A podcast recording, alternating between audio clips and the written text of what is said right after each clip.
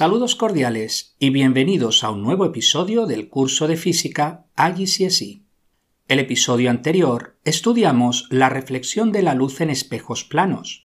Aprendimos las propiedades de la reflexión, así como a construir la imagen de varias formas o métodos diferentes. Desde Ecuador, una oyente me preguntaba por el caleidoscopio. Se trata de un tubo en cuyo interior consta de varios espejos dispuestos en ciertos ángulos. En su interior hay objetos y formas variadas que con ayuda de los espejos quedan multiplicados, produciendo una bella imagen. De hecho, eso es lo que significa la palabra caleidoscopio. Proviene del griego y literalmente significa observar imagen bella. El caleidoscopio fue inventado por el físico escocés David Brewster en 1816. Brewster es conocido por la ley que lleva su nombre. Concretamente, la ley de Brewster permite calcular el ángulo de polarización que se conoce como ángulo de Brewster. Podéis visualizar el efecto del caleidoscopio de manera simple con ayuda de un papel y lápices de colores. Para ello dibujad dos líneas perpendiculares, en uno de los cuadrantes dibujad con vuestros lápices de colores una figura geométrica. Ahora colocad dos espejos en cada línea perpendicular. Es decir, que los dos espejos se tocan y forman 90 grados entre ellos. Pues bien, podéis observar una bella figura geométrica producto de las reflexiones con los espejos. En los enlaces os dejaré uno sobre cómo construir vuestro propio calidoscopio. El episodio de hoy lo dedicamos a la refracción de la luz.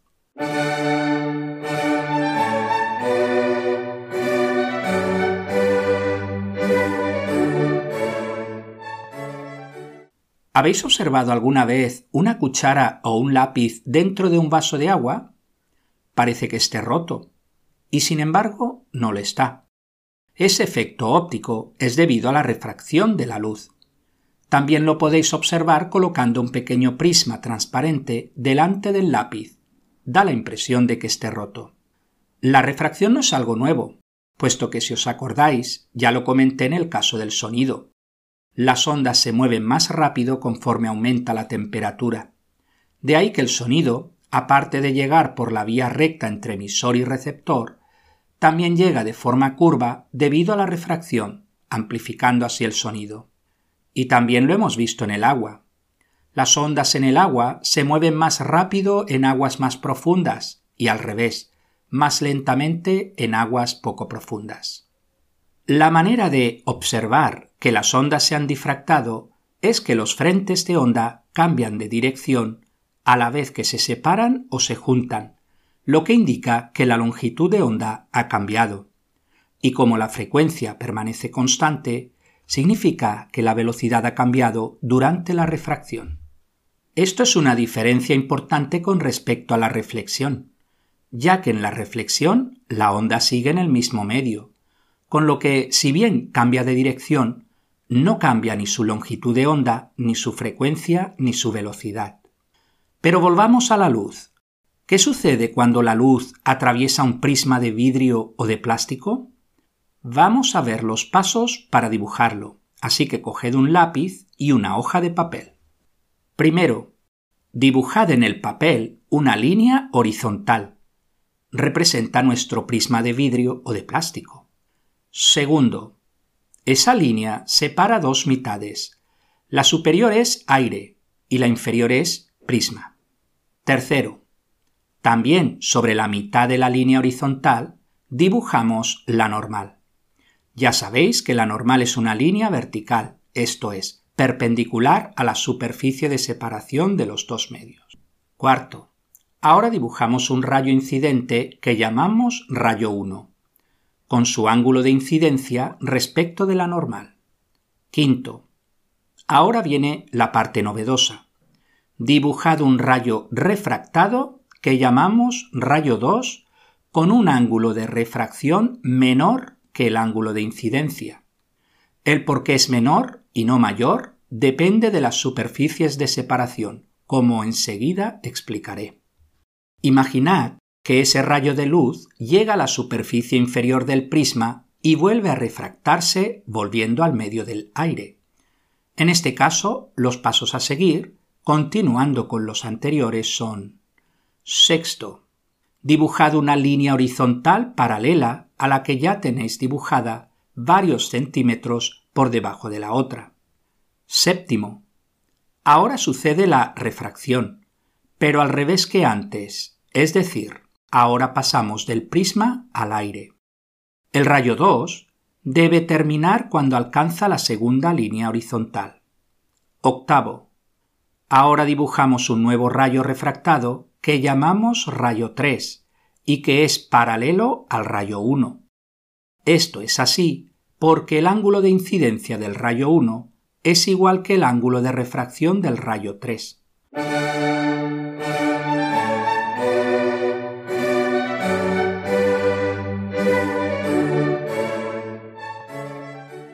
Otro ejemplo de refracción en la vida real sucede cuando observáis el fondo de una piscina o de un estanque, suponiendo que el agua sea cristalina. Imaginad que hay una pequeña piedra en el fondo de la piscina o del estanque. Debido a la refracción, os parece que la piedra no esté tan profunda. Es decir, la refracción os hace creer que esa piscina o estanque no sea tan profundo como en realidad es. ¿Qué sucede realmente en la refracción? Pues sucede que las ondas se curvan y por tanto cambian de dirección. ¿Por qué? Imaginad un coche que de repente encuentra una zona donde se ha derramado aceite en el suelo de forma que la rueda derecha entra primero en contacto con el aceite. Eso hace que la rueda derecha vaya más rápido al disminuir la fricción en comparación con la rueda izquierda, que va más lenta debido a la mayor fricción con el concreto. El efecto de la diferencia de velocidades hace que el coche se curve hacia la izquierda, cambiando así de dirección. Eso mismo es lo que sucede en la refracción. Pero ahora imaginad ondas. Una parte del frente de ondas llega antes a la superficie de separación de los medios que la otra, con lo que su velocidad cambia en el nuevo medio y con ello su dirección. Pero, ¿hacia qué lado gira el rayo de luz? ¿Cómo saber si se acerca o se aleja de la normal? Para responder esta pregunta debemos introducir un nuevo concepto, lo que se conoce como índice de refracción que se define de la siguiente manera. Índice de refracción igual velocidad de la luz en el vacío dividido velocidad de la luz en el medio. O en símbolos, n igual c dividido v, siendo n el índice de refracción, c la velocidad de la luz en el vacío y v la velocidad de la luz en el medio. De la misma definición, nos damos cuenta que n es un número mayor o igual que 1, pero nunca menor. Eso es así ya que sabemos que c mayor o igual a v, y dividiendo ambos lados por v, tenemos c entre v mayor o igual a 1, de donde n mayor o igual a 1. Decimos que un medio óptico es más denso que otro si su índice de refracción es mayor, y al revés. Un medio óptico es menos denso que otro si su índice de refracción es menor. Cuanto mayor es el índice de refracción, menor es la velocidad en dicho medio. El índice de refracción es 1 solo en el vacío. En el aire es 1,00029, que se aproxima normalmente a 1. Es decir, Consideramos el aire, a efectos prácticos, como si fuera el vacío. El índice de refracción del agua es 1,33. El Perspex, un tipo de plástico, es de 1,49. El vidrio es de 1,52 y el diamante es de 2,42, por dar algunos ejemplos. De lo anterior se deduce que siempre que la difracción se produzca al pasar del aire a otro medio, el ángulo de refracción disminuye y el rayo refractado estará más cerca de la normal que el rayo incidente. Y al revés, si la difracción se produce de un medio cualquiera hacia el aire, el ángulo de refracción aumenta y el rayo refractado estará más lejos de la normal que el rayo incidente.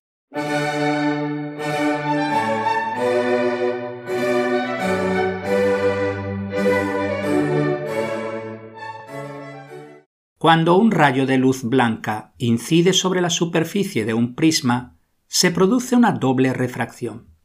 La primera tiene lugar cuando la luz entra en el prisma y la segunda tiene lugar cuando la luz sale del prisma. El efecto de la refracción es que se observa un espectro de colores.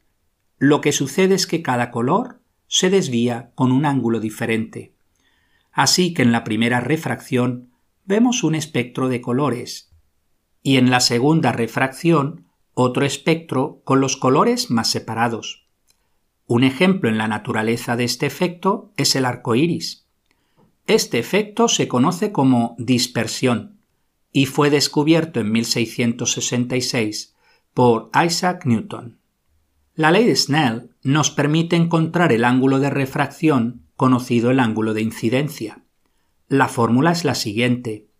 n1 seno de z1 igual n2 seno de z2.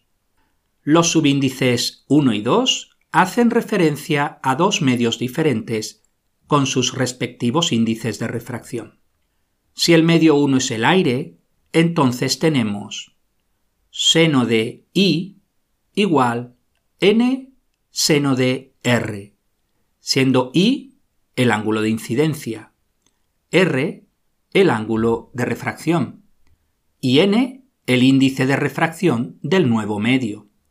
De la fórmula anterior, conocido el ángulo de incidencia y de refracción, podemos encontrar el índice de refracción del medio. Para un ángulo de incidencia fijo, conforme aumenta el índice de refracción, el ángulo de refracción disminuye.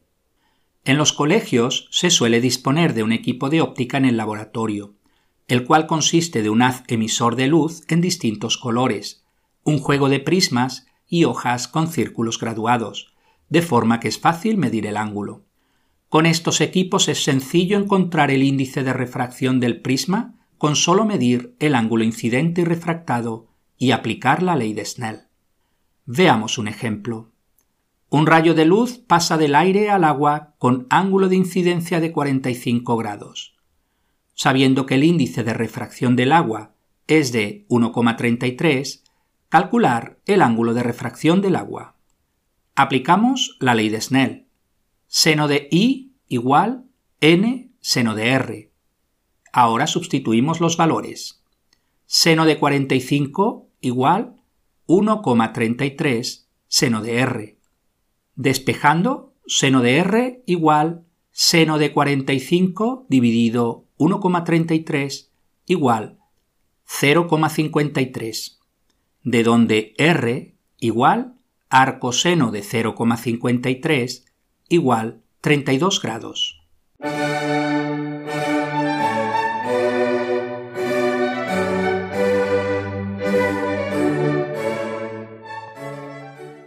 Veamos algunos ejercicios. Ejercicio número 1. Apartado A. En una hoja de papel, dibuja una línea vertical que representa la superficie de separación entre el aire, a la izquierda, y un prisma, a la derecha. Dibuja la normal, un rayo incidente, un rayo refractado, el ángulo de incidencia y el ángulo de refracción. Os dejo este ejercicio para vosotros. Recordad que la normal sería en este caso una línea horizontal y los ángulos siempre se miden con respecto a la normal. Apartado B. ¿En qué cambia tu diagrama si el medio de la derecha fuera agua en vez de vidrio? El agua tiene índice de refracción 1,33, mientras que el vidrio tiene índice de refracción 1,52. Luego disminuye el índice de refracción. Eso hace que aumente el ángulo de refracción. Es decir, que el rayo refractado está más alejado de la normal. Ejercicio número 2. Apartado A. Cuando la luz pasa a través de un prisma, se observa un espectro de colores. ¿Cómo se llama este efecto? Dispersión. Apartado B. ¿Qué color es el que más se desvía por el prisma? El violeta. Apartado C. ¿Qué color es el que menos se desvía por el prisma? El rojo. Ejercicio número 3. Calcular la velocidad de la luz en el agua, sabiendo que el índice de refracción del agua es de 1,33. Aplicamos la fórmula n igual c dividido v, de donde despejando v tenemos v igual c dividido n, igual 300.000 kilómetros por segundo dividido 1,33 igual 225.000 kilómetros por segundo. Fijaros que he aproximado a tres cifras significativas, ya que n viene dado con tres cifras significativas. Ejercicio número 4. Calcular la velocidad de la luz en el diamante sabiendo que el índice de refracción del diamante es de 2,42. V igual C dividido N igual 300.000 kilómetros por segundo dividido 2,42 igual 124.000 kilómetros por segundo. Ejercicio número 5. Calcular el ángulo de refracción de un rayo de luz que penetra en el agua con un ángulo de incidencia de apartado A y igual 24 grados. Aplicamos la fórmula seno de I igual n seno de r. Sustituimos valores. Seno de 24 igual 1,33 seno de r. De donde despejando tenemos seno de r igual 0,3058. De donde r igual arcoseno de 0,3058 igual a 18 grados. Apartado B. I igual 53 grados. Seno de I igual n seno de r.